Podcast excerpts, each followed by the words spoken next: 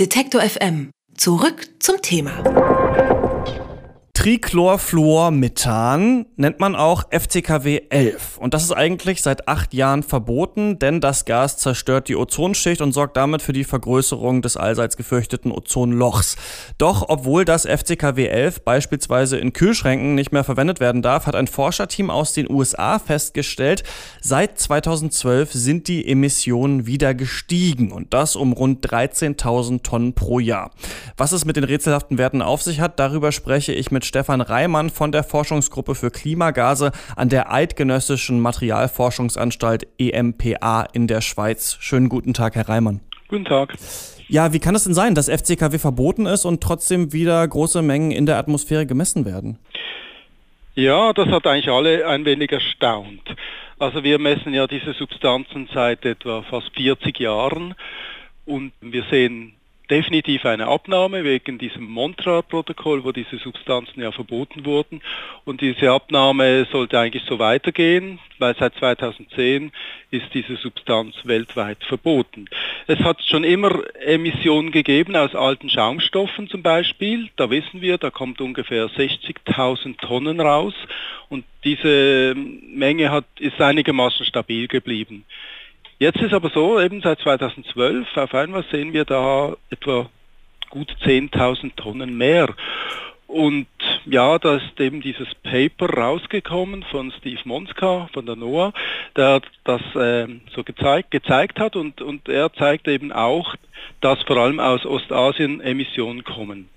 Genau, die Forschergruppe um den Chemiker Steve Monzer haben Sie schon angesprochen, ähm, von der Fachbehörde für Ozean und Atmosphäre in Boulder in den USA. Die haben an zwölf unterschiedlichen Orten Luftproben analysiert und dabei haben sie recht unterschiedliche Werte für FCKW-Emissionen erhalten. Sie haben jetzt schon Asien angesprochen. Weiß man da genaueres? Nein, eben leider noch nicht. Also man weiß, dass ähm, diese asiatischen Emissionen korreliert sind mit anderen äh, Substanzen, die, wo man weiß, dass die Hauptquelle in, in Ostasien ist oder vor allem auch in China ist. Ähm, aber jetzt, was wir eigentlich bräuchten, sind Messungen näher in, an Ostasien oder sogar in Ostasien selber. Da gibt es eine Station, wo wir auch in einem Messnetz beteiligt sind und äh, die wäre in Südkorea. Und das wäre eine ideale Station, um ein wenig näher an diese Emission zu kommen. Da warten wir aber im Moment noch auf die Publikation. Und ähm, Ihr Institut, Sie sagen es gerade, betreibt ja auch Messungen über die ganze Welt verteilt, auch wenn es da in Südkorea jetzt erst äh, vielleicht losgeht. Inwieweit ähm, bestätigen denn Ihre bisherigen Messungen oder ergänzen die Ergebnisse der US-Forscher? Mhm. Also wir, wir sehen eigentlich das Gleiche. Wir sehen den gleich, die gleiche Tendenz. Auch wir würden, wenn wir die Rechnung machen würden, mit unseren Werten etwa auf dieselbe Zahl kommen. Was wir aber jetzt auch sehen, ist, dass diese neuen Emissionen nicht aus Europa kommen und nicht aus den USA kommen. Denn diese Messungen dort, die zeigen keine erhöhten Konzentrationen, wenn wir so ein Verschmutzungsereignis haben. Zum Beispiel bei uns, äh, wo wir machen Messungen auf dem Jungfraujoch, eine Bergstation in der Schweiz. Und dort sehen wir meistens Verschmutzung kommen aus Italien. Und wir sehen eigentlich da keine erhöhten Werte seit 2012 und deshalb sind wir ziemlich sicher, dass diese neuen Emissionen nicht aus Europa und eben auch nicht aus den USA kommen. Eigentlich sollte sich das Ozonloch ja bis 2070 wieder geschlossen haben. Wie verändert sich denn jetzt dieser Prozess, wenn man da die aktuellen Ergebnisse mit einbezieht? Ja, das sind die Leute auch noch am Rechnen. Im Moment ist so eine Abschätzung zwischen ein paar Jahren bis zu zehn Jahren. Also wenn das jetzt so weitergehen würde. Die Hoffnung ist natürlich jetzt schon, also dass da dass jetzt ein Prozess in Gang setzt, äh, wo man dann hingeht und schaut, wo kommt jetzt aus welchem Prozess wird das jetzt eigentlich emittiert. Was würden Sie sagen, was lässt sich denn tun, um diese Emissionen in Zukunft weiter zu verringern?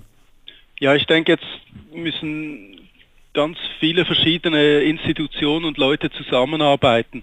Ich denke, gefragt ist auf, ein, auf jeden Fall die Industrie, äh, weil irgendetwas passiert da.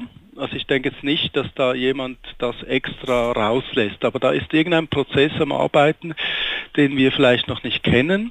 Es ist auch die Politik, also eben dieses, Montra-Protokoll, äh, wo diese Ozonschicht geschützt werden soll, oder da muss jetzt geschaut werden, kann von dieser Seite etwas gemacht werden und die andere Seite ist jetzt auch die Wissenschaft oder also die Atmosphärenwissenschaftler müssen jetzt vielleicht ein wenig näher an diese Quelle rangehen. Dann kann man vielleicht auch Korrelationen machen und, und sehen, woher kommt jetzt das genau, welche Gegend ist betroffen oder eben auch welcher Prozess ist betroffen. Oder sehen wir vielleicht sogar einzelne äh, Fabrikkonglomerate, wo, wo so etwas produziert wird dann. Das ist ja total spannend. Das ist ja wie so ein, ja, ein Kriminalfall eigentlich. Also man ja. weiß, es passiert irgendwo etwas, aber man weiß nicht genau, wer es ist, muss dazu noch mehr messen. Aber Sie sind zuversichtlich, dass man das auf jeden Fall in den nächsten Jahren rausfinden wird. Ja, ich hoffe doch sehr. Ja. Nein, aber es zeigt eben auch, ähm, die, die Notwendigkeit von einem Messnetz, oder? Es gab viele Leute, die gesagt ja, FCKW ist jetzt gelöst, oder? Aber eben, wir, ich denke, wir müssen schon noch ein paar Jahre da sein mit, mit den Messnetzen und, und das eben auch überwachen, oder? Ist das jetzt wirklich so, wie wir denken oder nicht, oder? Also wir sehen auch für andere FCKWs Quellen immer noch vorhanden, die wir uns nicht so richtig erklären können. Ich denke, wir, wir kommen immer näher dran. Wir haben auch für andere eben schon Sachen rausgefunden, wo, wo eben die Zusammenarbeit zwischen Wissenschaft und Industrie recht gut gespielt hat wo wir auch gesehen haben, da es erhöhte Emissionen, die Industrie ist zurückgegangen und gesagt, ah ja, wir können das und das erklären. Es war aber nie so, dass, dass jemand extra äh, gegen das Montreal-Protokoll gearbeitet hat oder illegale Emissionen gehabt hat. Das waren alles Sachen, die wir innerhalb Gesetze erklären konnten. Und vielleicht ist es jetzt etwas anderes und das ist etwas, was sehr spannend ist jetzt, eben das rauszufinden. Dann ist ja ein wenig ein Detektivspiel dann, ja. ja. Eigentlich hatte man gehofft, mit dem Verbot von Treibhausgasen wie FCKW das Ozonloch bis 2070 wieder schließen zu können. Doch dies könnte sich nach neuesten Ergebnissen verzögern. Darüber habe ich mit Stefan Reimann von der Forschungsgruppe für Klimagase an der Eidgenössischen Materialforschungsanstalt EMPA gesprochen. Vielen Dank. Danke auch. Alle Beiträge, Reportagen und Interviews können Sie jederzeit nachhören im Netz auf detektor.fm.